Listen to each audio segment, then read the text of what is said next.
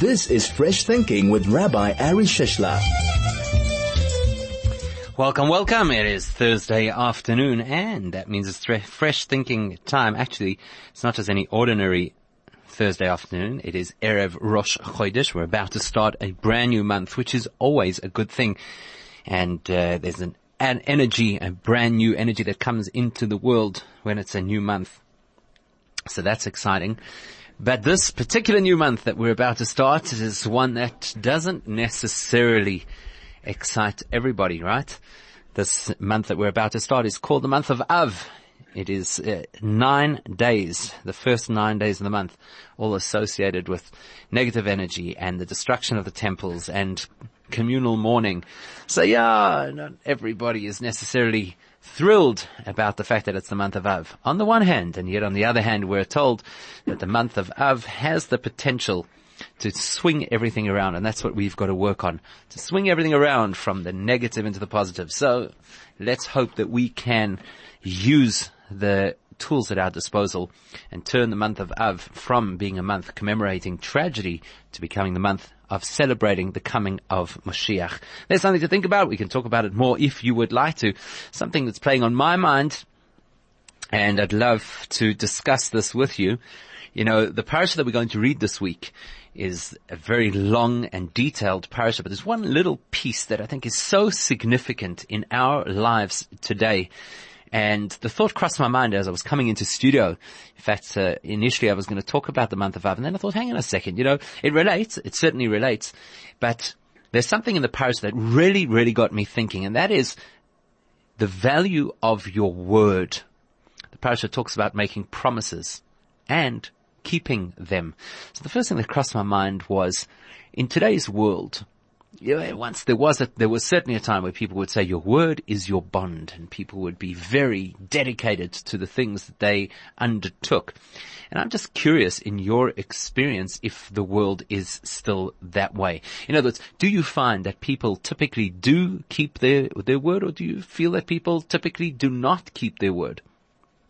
just uh, something that hopefully will lead us into a deeper conversation because uh, this concept of making promises and undertaking things does definitely affect us on an ongoing basis. I'd love to hear your thoughts. You can always phone in on 0101 403020. You can send us a message via telegram on 0618951019. You can SMS 34519 and you can tweet at Chai FM or tweet me directly at Rabbi Shish. Now, of course, there are, there are promises when a person makes a very bold statement, says, I swear I'm going to X, Y, and Z, or I swear that that is not what happened. And that's the kind of language that people do use. And then there's the concept of maybe not using those magic words, but people saying things like, I'll definitely see you. I find that that happens. Maybe it's just my experience. Maybe it's a rabbi thing that people say, I'll definitely be there. I'll definitely do X and Y. I'll definitely see you on Shabbos. I'll definitely come visit. We must stay in touch. Like those kinds of undertakings. In your experience, do you feel that people uphold the verbal commitments that they make? In the parasha this week, the expression that's used is "kachol piv Whatever comes out of your mouth by way of commitment, that becomes what you are held to. You're now expected that you will uphold the verbal commitments that you make. And perhaps in society, people feel, well, listen, it's not, you know, I didn't, I didn't exactly say I was going to do it. I, I, said I intended to do it. I'd hoped to do it. I had good intentions. Very often that's what people will tell you. I did have good intentions.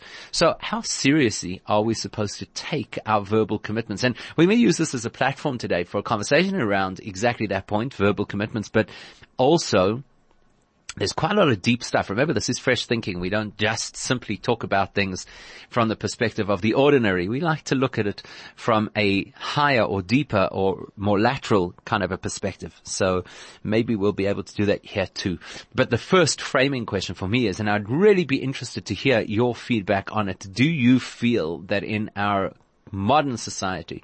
And you can say that that's a localized South African version, or you can say internationally, whatever your experience is. Do you feel that people do keep their word?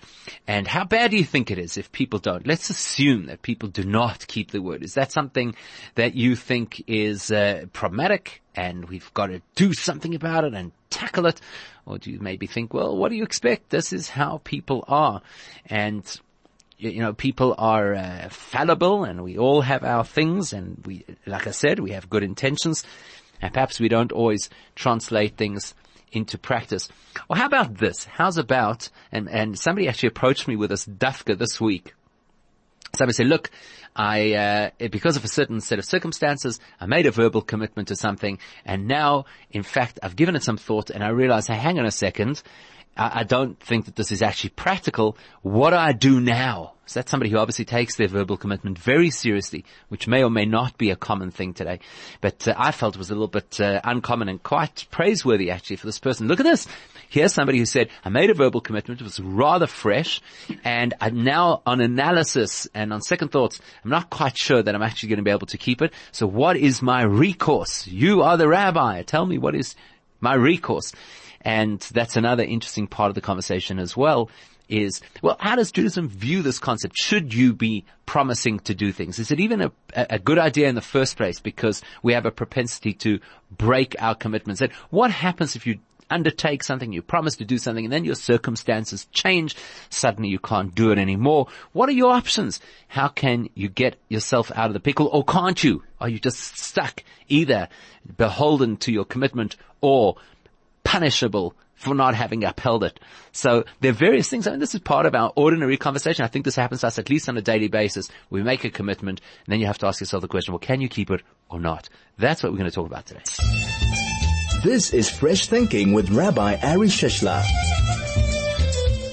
So we are talking about talking. We're talking about the things that you say, the things that you verbally commit to. And you might be that person who says, Oh, I'm very, very careful. You know, if I undertake something, I say I do, that I'm going to do something, I'm going to do it. My word is my bond. You might be that person who says, Oh, I wish, I wish people were like that. It just somehow seems that, uh, when people undertake things, they don't necessarily keep them. Here's Joe on Twitter. Says simply, no. I assume that means no people don't necessarily keep their word. Here's a message from Rene who says when one makes a verbal commitment always say beli neder. And, and I'm glad that you brought that up. This is, uh, I want to say well done to Rene for switching over to Telegram. By the way, if you didn't catch it, it's the 1st of August today. No more WhatsApp on Chai FM. You gotta use Telegram if you want to message us. It's uh, more sleek and works with the technologies we use. So Rene says whenever you make a verbal commitment, always be sure to say bli neder. And you probably hear people saying that uh, if you don't know what it means, you have these religious friends and the next thing they say, I'm, I'll definitely see you bli neder or I'm going to come to shul bli neder or whatever the particular undertaking is. Now what bli neder does is it gives you a little bit of a loophole. So it says, I'm, I'm intending to do this, but without the force of a vow. So even though it might sound like I'm promising to do it, I'm telling you specifically it's bli neder without the force of a promise. And that is helpful. It's helpful because it means then that you're not stuck, you're not bound by the particular commitment should circumstances arise that preclude you from doing what it is that you promised you were going to do. But let's be clear. Don't think that Bli is some kind of a catch-all that says, that's it. Now you don't have to keep your word. Mm-mm, that's not what it means. It's not a way out. It's not an excuse. It's not a, a an immunity Bli neder is a conscious statement to say, let me not put myself into a position that if I can't keep my word, I will be stuck. Now let's assume that a person didn't do that. Sometimes intentionally. sometimes a person says, with a neder, I actually want to promise to do this. And let's explore that for a minute. What is the psychology of, of specifically, why would a person specifically say, I want to take a neder, I want to promise to do something? Think about it. Think about yourself. When is it that a person would invoke the, the, the vow? When is it that a person would specifically use the words, I promise? What does it tell you about what they think? So let's say, for argument's sake, a person says, are you going to do this for me? Are you going to do this for me? And the person says, I promise you, I promise you I'm going to do it. So what's the significance? What does it tell you about the psychology if they feel that they have to say, I promise that I'm going to do it. And that's going to be relevant to our conversation over here today about this, this idea of your word and commitments and, and all that kind of thing, which we're going to unpack because there's an amazing spiritual insight that runs along the core of this concept. But we, we kind of need to piece it together. So what's the psychology? Why would a person say, I promise I'm going to do something? Does it sound perhaps like it's a little bit of overcompensation when a person says, I promise to do something? Or perhaps it's a way of reassuring you because you maybe don't feel that you're uh, going to keep, that they're going to keep their word. So they say, don't worry. I promise you. You have my word. Or, or, somehow if you grew up in Joburg, perhaps you used to say, I swear ten fingers on my Jewish Torah, which always tickles me a little bit because which other Torah is there? But, um, so maybe that's what you're just trying to do is to reassure the listener. I'm actually going to do this. Don't you worry. So why? What's the psychology of why a person would make a promise? Now specifically in Judaism, there's, there are different kinds of promises. So if, for example, there's the kind of promise that a person could make or the oath that a person could take when they have something, let's say in a court environment, you say under oath, I promise that I'm going to tell the truth, the whole truth, nothing but the truth as an example or uh, an, another kind of oath is, I swear that this is what I saw. I'm telling you, you don't believe me. This is really what I saw. It doesn't have to be in a court setting. It could just be with uh, your family and friends, and they they're kind of looking at you just a little bit skeptically, and you want to make sure that they get it, that what you're telling them is genuine and real, even though it might seem a little bit far fetched. And then there's this concept called a neder, which is a promise, a promise of undertaking, which says, I'm going to do X, or I promise you I won't do. Let's say that somebody's had a little bit of a, a bad run and they, they've been involved in some kind of behavior that's not a healthy behavior. And then, then speak to a person who is uh, close to them or a person who is uh, who is uh, you know, who cares about them or maybe the person who's responsible for their for their well-being. And they say listen I promise I won't do it again. Promise I won't do it again. So that's an undertaking. So we have to understand that the different kinds of promise and different kinds of promise obviously have different psychologies behind them. So I'd like to know what is the different kind of psychology that might prompt a promise. So let's have a look over here. We've got a message from Michael who says, I think that the overuse of the word bli neder, what's the term, I should say, the term bli discounts the obligation of doing something. One should approach an action with full intent, and if one is genuinely obstructed, then Hashem will forgive.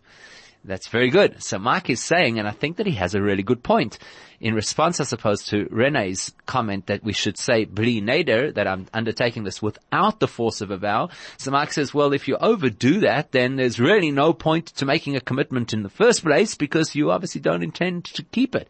That's something to think about indeed. So once you start to examine the various terms of undertaking and promise that people could use, you can identify that there are different psychologies around those things. Here, Rene responds and says, I would never make a promise unless I know I can keep it. Now, think about that for a second. That is, that's the motivation that we all have, right? We say, oh, I would never undertake this. I didn't think I could do it.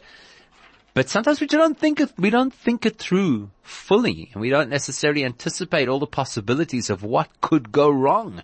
So when we say that I wouldn't undertake something unless I thought I could do it. Yes, you thought you could keep it. You know that you could keep it. And then something pops up that you had not expected, including the fact that maybe you were just really worked up and inspired at the time that you made the promise and you were all gung ho about it, but then that wears off.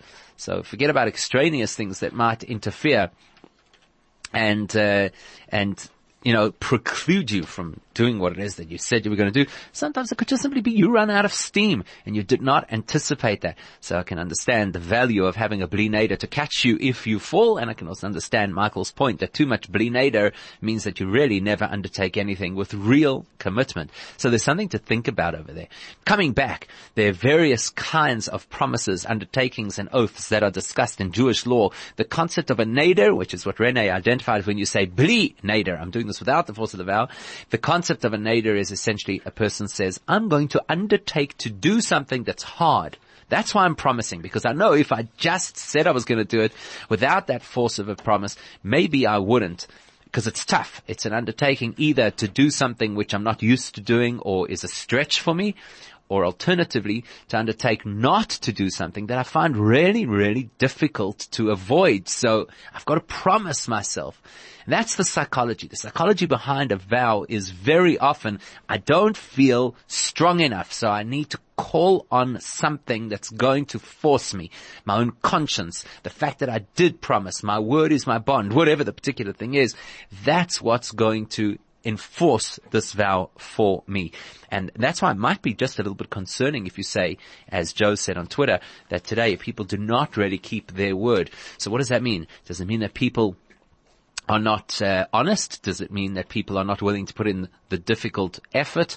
Or does it mean that people are not willing to call on the resources that they need in order to assist them to get through what it is that they have to do? I'd love to hear your thoughts on that. The telegram number is 0618951019. You can SMS 34519. You can tweet at Chai FM or tweet me directly at Rabbi Shish.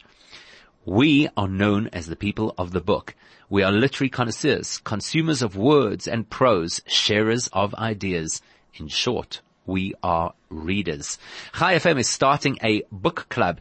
Would you like to be one of the Chai FM book club readers? You'll receive a book every month to review on the radio for our listening community. It's social, it's fun. It's mentally enlightening. So we're looking for people with a wide range of reading topics and genres. Get in touch by emailing books at chaifm.com. And Pick and Pay Norwood Hyper have these pocket savings sweet deals just for you. 100% fruit juice blend, one liter for just 11 rand. You can get Pick and Pay minced hake at a low 129 rand a kilo. Fagels meat pierogan, six of them for 49.99 and Nor Telma clear soup 400 grams for 49 Rand. Catch these and many more specials in store. These specials are exclusive to Pick and Pay Norwood Hyper and only while stocks last. Pick and Pay Hyper Norwood is the best place to shop when you want to buy a lot. Very interesting what's happening over here today. It's Fresh Thinking. You're with Rabbi Shishler all the way until 3 p.m. You can join the conversation at any time. You can dial 0101-403020 to speak to us. You can send a message on 0618951019. That's Telegram 0618951019. SMSs to 34519. And of course, you can tweet at Chai FM and tweet me directly at Rabbi Shish. What's interesting over here is I love this because we've got a virtual almost debate, certainly a discussion, but almost a debate going on over here between Michael here in Joburg and Rene in Israel. Michael says, if it was always possible to carry out your word or action, then there would not be the concept of receiving the reward of doing a mitzvah when one is prevented from doing it. That's Mike's comment. So I believe that that is in response to Rene saying, I wouldn't promise to do something if I didn't think I could. And Michael says, well, if you thought that you could do it, maybe it's not as valuable. Rene responds, uh, not responds because Rene hasn't yet heard Mike's. That's what's funny about this. Rene says, saying bli neder does not let you off your promise. If something, it is if something unforetold happens, then in God's eyes, he will forgive you for not fulfilling it. I find that when most people say, I promise, they keep it. So Rene says that most people, when they promise, do keep their word. Joe on Twitter said most people do not keep their word. And here's Tova on Twitter who says, I'd say I'm kind of 70-30 on this one. I think most people try and keep their word, but don't follow through action-wise. So 30% yes and 70% no. Uh, uh, so 70, 70% don't keep their word. How's that? Rene saying most people who say they promise will keep it. Tova saying 30% will keep it. Isn't that interesting how people have different perspectives and different experiences? So, uh, Yep. Let's see. This is, oh, okay. That's something else. Not for now. S- Oh no no, this is for now. This is absolutely for now. Whoa, whoa, we're getting we're getting a little bit uh, touchy over here. Should I or should I not identify who we're talking about? SMS from Melinda who says certain a certain school. Should we say that? Certain school. The moms say we must get together. The new moms look forward to a future arrangement. Okay, moms, there will be no arrangement. They say it to avoid the awkwardness. I'm so glad, Melinda, that you said it and not me. I don't think it's unique to a specific group of parents. I think it's something that happens, unfortunately, all over the place. People say exactly those words. We must get together. Don't you find that that happens a lot over here in Joburg? Um, and maybe it happens in other places as well. I don't know. But in Joburg, it happens a lot in our community. People say, we must get together. We must do coffee sometime. I must come to shul. We really should come and see your new home, etc and then it never materializes and you do have somebody maybe a little bit naive who's uh, waiting and waiting and then it does. So why? Why say it? Melinda suggests that the reason people say these things is to avoid awkwardness. And uh, that's fair. I get that. Sometimes we just don't know what to say, so we say something that we hope is going to make people feel good, and it doesn't necessarily have the desired effect. Maybe in the short term, it's not so awkward, and in the long term, it is hurtful to people who don't uh, who don't necessarily get the that visit or that attention that they thought that they had been promised. Mike has two messages over here. The first is the vow of doing an action for the sake of God as an extra, for example, a voluntary fast or undertake the vow of a Nazir. Okay, now we're going off into another whole thing is not what Hashem might want, because the Nazir had to bring a sin offering for undertaking an unnecessary vow. Yes, Mike, so let's leave the Nazir out of, uh, out of this for a moment, just because it is going to confuse people. There is a statement in the Jerusalem Talmud, and it's echoed in the words of Maimonides in his laws of what's called Hilchos Deos, the guide to human character, that says, there are enough things that the Torah has already restricted, don't go about adding extras of your own. So yes, you make a very good point. Don't look to make make promises that you are not necessarily going to keep. And then Michael says, how many donations on a bima are not paid? Ouch. I think there's a, at least, at least one shul committee, Mike, who is listening to this and saying, hmm, I like this guy. He's on the money or he's on the lack of money as the particular case might be. Very, very good point. So there is this concept of don't undertake things unnecessarily. Maybe it's not a good thing to to, uh, you know, to commit and to, to start to make, uh, to make comments and promises and undertakings.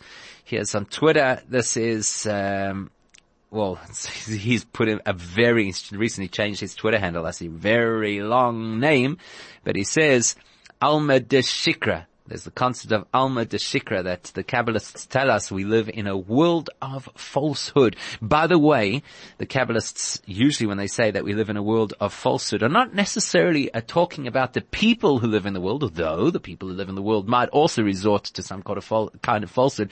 But actually what it means is what you see is not what you get. We live in a world where we believe that things are as they appear. Science, thank God, has helped us to appreciate that that's not the case. The table I'm sitting at right now is actually just a collection of molecules uh, which are bound together by some kind of a an energy or perhaps dark matter, but we'll leave that for another time. And uh, so what you see is not necessarily what you get, and I suppose it's the same with people as well. So to say Alma de Shikra, it's quite a thought that we live in a world of falsehood. So perhaps we shouldn't expect anything more of people. But then again, so should you make promises? Should you undertake a neder? I did quote in line with what Michael says that there's the Jerusalem Talmud making the comment, there's enough that the Torah has restricted, you need not add anything of your own. However, there is a mishnah in the Babylonian Talmud that says, Nidarim siyag leprishus. We read this in Pirkei Avos, the Ethics of the Fathers. It says, making vows keep you away from inappropriate conduct. And there, there, are various levels of this. For example, let's say that there's a person who knows that they shouldn't be doing something, but they don't feel that they necessarily have the strength not to do it. So they say, I promise. I promise I'm not going to do it because we know psychologically when you use those magic words, I promise, somehow it forces you to take the thing more seriously and to employ greater inner strength to avoid that particular item that or, or, experience that you've said you're not going to do. So Nidarim Siyag Leprishus, the Talmud there seems to imply that it's actually a really good thing. Take a promise, make a promise. It will keep you out of trouble. It will create buffers. It will distance you from, from behavior that you should not engage in. So, uh, you can kind of, uh, you can kind of argue both sides of the coin over here. You could say there's one source that seems to be in favor of the fact that don't go running into promises head, you know, because you're going to land up in some kind of trouble and you're going to put things out in a verbal fashion that you are now accountable for and then you let yourself down and there's a sin. And on the other hand, there's this thinking that says, well, go ahead and take a neder if you feel, make that promise if you feel that you need it in order to encourage yourself to do something positive or to help yourself to you know, to avoid something which is absolutely negative. So those are the two sides of the argument, something that we could uh, definitely, we could definitely spend a lot of time on. I'd love to hear your thoughts as well. Lots of input coming in today from Mike and from Rene. Thank you for that. Everybody else is welcome to join the conversation via Telegram on 0618951019, SMS number 34519. And you can also tweet at Chai FM. You can tweet me directly at Rabbi Shish. This is Fresh Thinking with Rabbi Ari Shishler. So here's Sticky on Twitter who says, do you think that people give their word with the intention of breaking it? So it's a good point. I don't think so. Uh, on the odd occasion, uh, on the, on odd occasion, but do you think that most people do actually intend to break the, I don't think so. I think people mean well. And going back to Melinda's point, and it's really painful, hey? It's really painful for a person who thinks that you actually are going to get together with them because you say that. But then again, I don't think the person intended to let you down. I don't think that the people necessarily intended to hurt you. It's just, you know, sometimes it's in the moment. It's, it's just too awkward to really think this through. And then we go ahead and we say things that are not necessarily things we're going to fulfill. Hmm. Very, very interesting.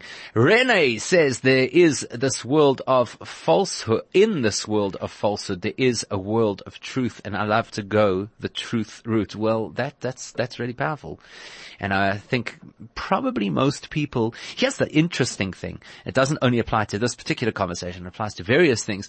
The interesting thing is, so often the same people who let somebody else down, make a commitment and don't fulfill it, don't even realize that they're doing it necessarily because I don't believe that there's anybody who says, I wouldn't want to go the route of integrity and truth and honesty. I think that that is the motivation of most people. Problem is, we don't necessarily always get to do it with all of our good intentions. By the way, I think that that does play right into the way we started the show, which is the story, um, That's funny. Colin, we're going to come to that in a second. You are on my side, Colin. Um, coming back to that in a second. The, it plays right into what I mentioned right at the beginning of the show that this is Menachem Av. That's the month that we're about to go into. And the month of Av is a month where there was breakdown in the relationships between people. Part of that breakdown is exactly this, where people don't follow through. They make all kinds of promises and then they, they don't keep them. It's not the only form of breakdown, but it is something to be really conscious of. This time of the year, we're supposed to work on our interpersonal relationships and try and be in the most kind, giving, tolerant, accommodating uh, perspective. So, you know, we really should be more aware of this. Colin's really giving me a chuckle over here. He says the Chai FM ad refers to you as Rabbi Aaron Shishler. Is this correct? No, it's not. And we've got to speak to the voiceover guy. He's got to learn how to pronounce my name. so yeah, thank you for that one. Rene.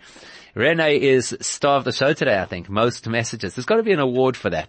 Rene says, I know one should not be proud, but I do pride myself on my honesty without trying to sound pompous. I learned honesty from my late dad.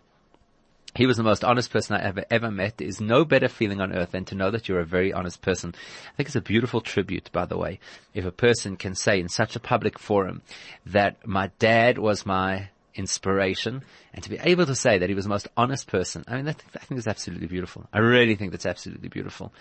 So, uh, Okay, just uh, again, if you're still on the WhatsApp mode, we've switched. We are now in Telegram. So download the app, the Telegram app. This is the number to use, 0618951019. That's how you get your messages through to us here on Chai FM. Michael says the people at the time the Babylonian, Babylonian Talmud most likely did keep their word. Yes, they most more, more likely than today. Probably, I don't know. Do we have evidence of that? I don't know if we have evidence of that, but it, it might well be the case being a false witness, which to me is similar, this is Michael, which to me is similar to not keeping a promise of vow was a punishable offense. And social media has created more of an environment where it is easier to say something than it is to keep it. I think those are a few different points. And I don't know if being a false witness is the same. Similar, yes, might be similar to not keeping your word. There's no question about it that integrity is a huge value in Torah. What do we say? We call the Torah Toras emes. Emes is truth. We speak about Moses and say Moshe emes. He was a person of truth. Integrity is that important. They tell a story about the Alter Rebbe, the first Rebbe of Chabad, that in his magnum opus, the book of Tanya, which parenthetically, if you've never learnt, you really should. It is so magnificent. But anyway, so he writes in the Tanya, that there's an expectation of what's called midas emes liyakov, that a person should aspire to keep the integrity of our forefather Yaakov. They said that he lost thousands of potential students and followers because they felt, wow, if you expect that level of integrity, we don't know that it's necessarily doable for every person. But my point is, that's how much of a thing it is in Judaism. And there's a balance that we have to have in life. There's a balance, not a balance with integrity. Integrity is non-negotiable. It's not something that should have gray areas. It's something that we should be really, really good at. But uh, where a person keeps a balance in life is between undertaking things. That's where you've got to find the balance. Don't rush into undertakings. Don't promise. Uh, in fact, if you think about it, there are, uh, if you think about it, people still using WhatsApp. Sorry, you've got to move. Got to move to Telegram. Um, anyway, so if you think about it, when a person undertakes something, very often it comes from such a positive place. Think about in a Jewish context. People are inspired. Rosh Hashanah is coming up. Oh, that's it. Rosh Hashanah is coming up. Okay, so we've got eight weeks. It is eight weeks, by the way. It's exactly two months from today is Rosh Hashanah.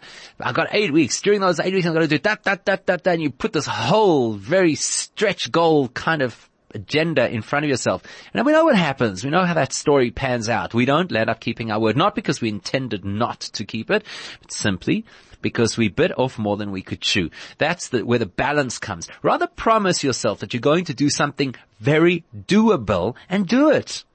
Rather, instead of saying, that's it from now until Rosh Hashanah, I'm going to learn an extra hour every single day, or I'm going to say to him, just say what you're going to do today. Or tomorrow. I undertake, I promise myself that tomorrow I'm going to do X. Make it doable. It's a fascinating thing about the human psychology that if a person does or undertakes to do something and they're able to fulfill it, then it starts to snowball because you celebrate your success and with the enthusiasm generated by that success, you have the capacity to do more. So small victories are really valuable because they, they power you up to greater victories. But big undertakings that you know you're not going to be able to fulfill or you suspect that it might be too much those things sometimes dump us and then the psychology goes, oh, I failed. I promised I was going to do something and I landed up not being able to do it. So yes, we all agree that honesty is an incredibly important thing. We all agree that central to Judaism is the concept of integrity. We all know that if a person promises something, they should keep it. So perhaps one of the most valuable things to do on a practical level is to say, I will keep my promises absolutely. And one of my promises is going to be, I promise myself not to undertake promises that are going to be heavy. Let me rather take things in small doses, one piece at a time, one day at a time, so that I know that I can succeed and from there go further. Unless of of course, unless of course you've got another way of uh, explaining how to go about this, we'd love to hear it. It's amazing. Whenever you listen to people, they offer new and fresh perspectives. That's what fresh thinking is all about. You're part not just of the audience, but of the message. 34519 if you'd like to SMS us. Otherwise, Telegram on 0618951019. This is Fresh Thinking with Rabbi Ari Shishler. So here we go. We're uh, wrapping it up. Can you believe it? I don't know. Sometimes this uh, show just flies by, especially when there's so much interaction. Uh, so much interaction that I don't think we can even necessarily share all of, all of it with you. But people have, have shared with us some really good stuff, too much to be able to fit into the time that we have. We've been talking today about the concept of promises and whether or not people keep their word. A little disappointing that uh, the senses, although it is my sense, and maybe I shouldn't be disappointed that many people don't actually land up keeping their word. That was the feedback from you listening. And of course, there are people who say, I keep my word, but the impression was uh, from quite a number of people that unfortunately people don't necessarily keep their word. And I think the, the, the, main lesson from here is balance. The balance is don't undertake something if you're not sure that you can actually keep it. And if you do undertake something, then, then use Rene's advice and say, bli neder, I'm going to try rather than to say, I'm definitely going to do this. And the other part of it is that uh, if you are going to undertake something, there's, there's a balance of understanding when and what you should try to undertake. In other words, think about this. I'm going to leave you with this thought. Think about this. The psychology of making a promise to do something is that you imply, I don't believe that I'm going to be able to do this unless I really force myself. I need something to kind of tie me in. So you have to always be honest. There's certain things that I should be able to do without having to resort to making a promise. There's certain things that I should just, I should be able to be that committed. I shouldn't have to use such an extreme measure. And a, a promise is an extreme measure because then you, you're putting something out there and as the, the Torah says, midvar sheker tirchak, you've got to stay away from falsehood as best you can. And that's whatever comes out of, whatever comes out of your mouth, you've got to keep. So wherever possible, don't make these big statements, verbal undertakings Think about it. Do I really need that in order, or should I just, just get up and do it? That way I avoid a lot of the problems over here. Instead of telling the person we must get together, we must, don't tell them, don't tell them we must get together, to Melinda's point. Don't say we must get together. Just the second you walk away from that person, put a little reminder in your diary. Say, contact so and so. And even if you don't get together, and you just drop them a WhatsApp and say, just been thinking about you, wanted to see how you are doable. I know I can do it. Don't make the promise. Just do it. Don't get up at shul and bang on the bimah and say, I don't know, donate, blah, blah, blah to the shul. Just after Shabbos, just do the EFT. And if it's not even that amount, that's okay. Just do it. Or, or promise the person, I'm definitely going to attend this, go there, buy the support that. Don't say it. If you're not sure, don't say it. When the opportunity comes, do it. And, and ask yourself, do I need to make this big promise or, or could I just simply go ahead and do it? I think that as we come into the run up and can you believe it's this time of the year, but we are coming into the run up towards Rosh Hashanah. I think it's quite a valuable to, thing to think about.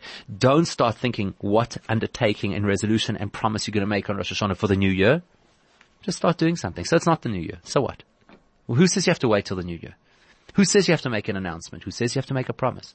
There's nothing more valuable than just doing something positive or just resisting something negative. It's amazing how that kind of thing can change your life. Have a good Shabbos. Have a good Chodesh. Please God, the month of Av should be transformed for all of us this year from a month of sadness to a month of rejoicing.